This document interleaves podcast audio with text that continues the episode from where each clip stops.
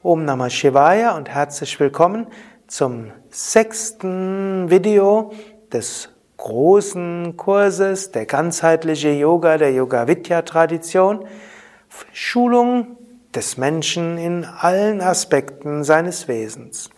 Heute möchte ich sprechen über die indische Mythologie, die eine große Rolle spielt, gerade wenn es um Mantras geht, Mantras singen und auch zum Verständnis wie du Gott sehen und erfahren kannst. Mein Name Sukadev von www.yoga-vidya.de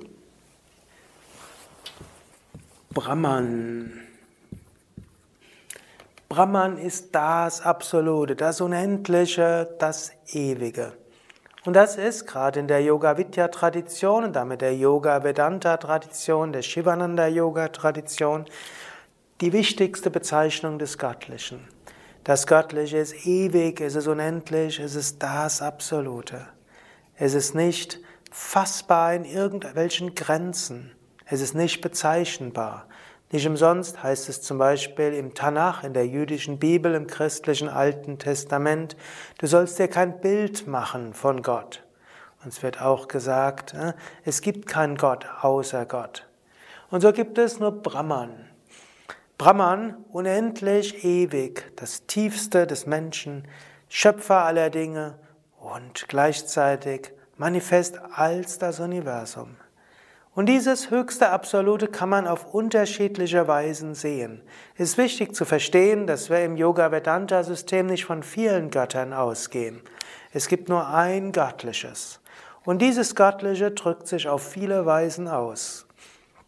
So ähnlich auch, angenommen, hm, es gibt einen Menschen, eine Frau, die hat noch Eltern, die leben, hat Kinder, hat Mann, hat, hm, ist arbeitet, ist vielleicht auch Yogalehrerin, hat einen spirituellen Namen, dann hat sie ganz unterschiedliche, ganz unterschiedliche Namen. Mutter nennt sie vielleicht Kati, vielleicht nennt der Mann sie Liebling, vielleicht nennen ihre Freundinnen sie Katja, vielleicht hat sie einen spirituellen Namen namens Maheshwari, ihre Arbeitskolleginnen werden sie vielleicht, oder der Chef wird sie nennen Frau Schmidt und Kinder werden sie nennen Mami. Unterschiedliche Namen, gleiche Person. Und die unterschiedlichen Menschen haben auch unterschiedliche Beziehungen und sehen diesen Menschen unterschiedlich. Das fünfjährige Kind wird Mami anders sehen als die 70-jährige Mutter, die von Kati spricht. Und selbst wenn die Kati inzwischen 40 Jahre alt ist, ist sie immer noch die Kleine. Und der Mann wird die gleiche Frau wieder anders sehen als vielleicht Yoga-Schüler oder Arbeitskolleginnen oder Kunden oder Chef. Gleicher Mensch. Auf die gleiche Weise, es gibt ein Brahman. Und dieses eine unendliche Brahman manifestiert sich auf viele Weisen. Als kosmische Kräfte und als Kräfte in der Psyche. Und diese verschiedenen Manifestationen kann man verschieden einteilen und sehen. Und so gibt es die verschiedenen Mythen der verschiedenen Völker. Im Christentum gibt es die Dreifaltigkeit, Gott Vater, Gott Sohn, Gott Heiliger Geist. Im katholischen Christentum gibt es dann noch die Maria und es gibt die Engel und es gibt die Heiligen, die alle irgendwo Manifestationen des Göttlichen sind. Im Judentum gibt es auch die verschiedenen Engel, ähnlich wie im Islam. Dort werden bestimmte Aspekte des Göttlichen verehrt, eben in Form von Engeln. Und so sind letztlich die göttlichen Kräfte immer überall da. Und wenn man sich irgendwo beschäftigt, wird man auch feststellen, man findet ähnliche äh, Mythen, wenn auch nicht immer die gleichen. Im Yoga-Vedanta-System wird Brahman auch bezeichnet als Ishvara, wenn er in die Welt geht und die Welt schöpft, erhält oder zerstört. Und so hat Ishvara drei Aspekte, nämlich Brahma, Vishnu und Shiva. Brahma ist der Schöpfer, Vishnu der Erhalter, Shiva der Zerstörer. Brahma wird oft dargestellt mit vier Gesichtern, weil er eben schöpft in alle verschiedenen Richtungen. Brahma wird oft dargestellt mit einem Buch, manchmal auch mit vier Büchern, die vier Veden, eben weil er auch nicht nur die physische Schöpfung ist, sondern auch die Naturgesetze und die, das ganze Wissen und letztlich auch die Kreativität. Vishnu ist der Erhalter. Vishnu wird oft dargestellt mit vier Armen, zwei Arme nach oben, zwei Arme nach unten. Vishnu steht für das Gleichgewicht, für spirituelle Welt und materielle Welt. Vishnu hat auch in einem Arm einen Aspekt der Zerstörung, im anderen als Schöpfung. Zum Beispiel findet man in, also insgesamt vier Arme, in einem Arm findet man den Lotus als Symbol der Schöpfung und man findet auch die, das Muschelhorn, auch Symbol für Schöpfung, subtile Schöpfung, Klang. Und Lotus, als was alles entsteht, eine Knospe, die sich öffnet.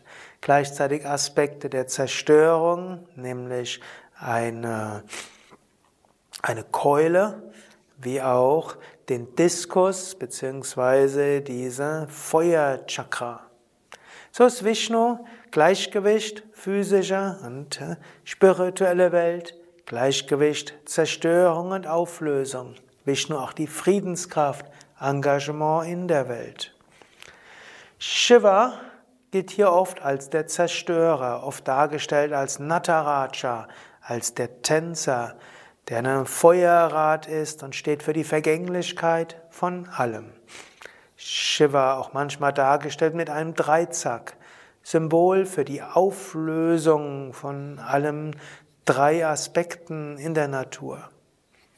All diese drei Aspekte haben Unteraspekte. Zum einen haben sie weibliche Aspekte. Brahma wird vor allem verehrt als Saraswati, die Göttin der Künste und der Kreativität gerne dargestellt mit einem Schwan als Symbol der Reinheit, dargestellt mit einer Wiener als Musikinstrument und dargestellt mit einem Buch für die Literatur, einer Japa-Mala als Symbol für die Künste und auch die Kraft der Mantras. Vishnu steht in Verbindung mit Lakshmi. Lakshmi die Göttin des uneigennützigen Dienens, auch die Göttin der Schönheit, die Göttin der Liebe und auch die Spiritualisierung von der ganzen Welt. Dargestellt mit Elefanten, dargestellt mit zwei Händen oben, zwei Hände nach unten, dargestellt als diejenige, die empfängt und gibt. Das ideale, uneigennützige Dienen. Wir öffnen uns, um Kraft zu bekommen und wir geben. Shiva hat als weibliche Aspekte Durga und Kali. Durga reitend auf einem Tiger, Symbol für die Kraft, auch des Weiblichen, auch als Schutz, auch als Trost, die Gattin des Trostes und des Schutzes. Aber auch Kali, Kali, die Gattin der Zerstörung, der Auflösung und auch des Schutzes, inmitten der Zerstörung und des Auflösens. Wiederum gibt es weitere Unteraspekte. Vishnu inkarniert sich immer wieder in dieser Welt und so gibt es Dasha Avatara, die zehn Avatare. Zwei sind von besonderer Wichtigkeit, nämlich Krishna, der als Aspekt der Liebe und der Freude gilt, insbesondere mit seinem weiblichen Aspekt Radha. Und es gibt Rama, der Aspekt der Rechtschaffenheit, der, die Bemühung, immer das Richtige zu tun, das ethische Leben, auch in seinem weiblichen Aspekt als Sita. Shiva hat verschiedene Söhne, zwei Söhne, nämlich Ganesha und Subramanya auch als Sharavanabhava bezeichnet. Ganesha, der elefantenköpfige Gott, Gott des Anfangs, Gott der Freude des Beginns, Ganesha aber paradoxerweise auch der Gott der Gemütlichkeit. Er lächelt freundlich und auch derjenige, der alle Polaritäten zusammenbringt. Ganesha als elefantenköpfiger Gott, größtes Landsäugetier, mit einer Maus dargestellt als einem Reittier, dem kleinsten. Gott des Anfangs, der neu beginnt, und Gott der Gemütlichkeit und der Ruhe. Ganesha in Indien, vielleicht der beliebteste aller Götter, alle verschiedenen Traditionen verehren besonders Ganesha. Subramanya, die Kraft der Jugend, des Enthusiasmus und des Durchsetzens. Subramanya, auch der Heerführer der Götter, was auch heißen soll, manchmal muss man auch mal sich durchsetzen. Manchmal muss man auch gegen Widerstände angehen. Subramanya auch die guten Kräfte, Su heißt gut, die zu Brahman führen. Subramanya. Von Rama gibt es noch einen wichtigen Aspekt, der nennt sich Hanuman. Hanuman, der Affengott, der den Körper eines Affen hat, gilt als Symbol der Hingabe des Bhakti, aber auch der uneigennützig Dienende, der Karma-Yogi, der alles tut, was zu tun ist, um Gutes zu bewirken. Das sind also die verschiedenen Aspekte des Göttlichen, die alle zusammen ein Göttliches sind.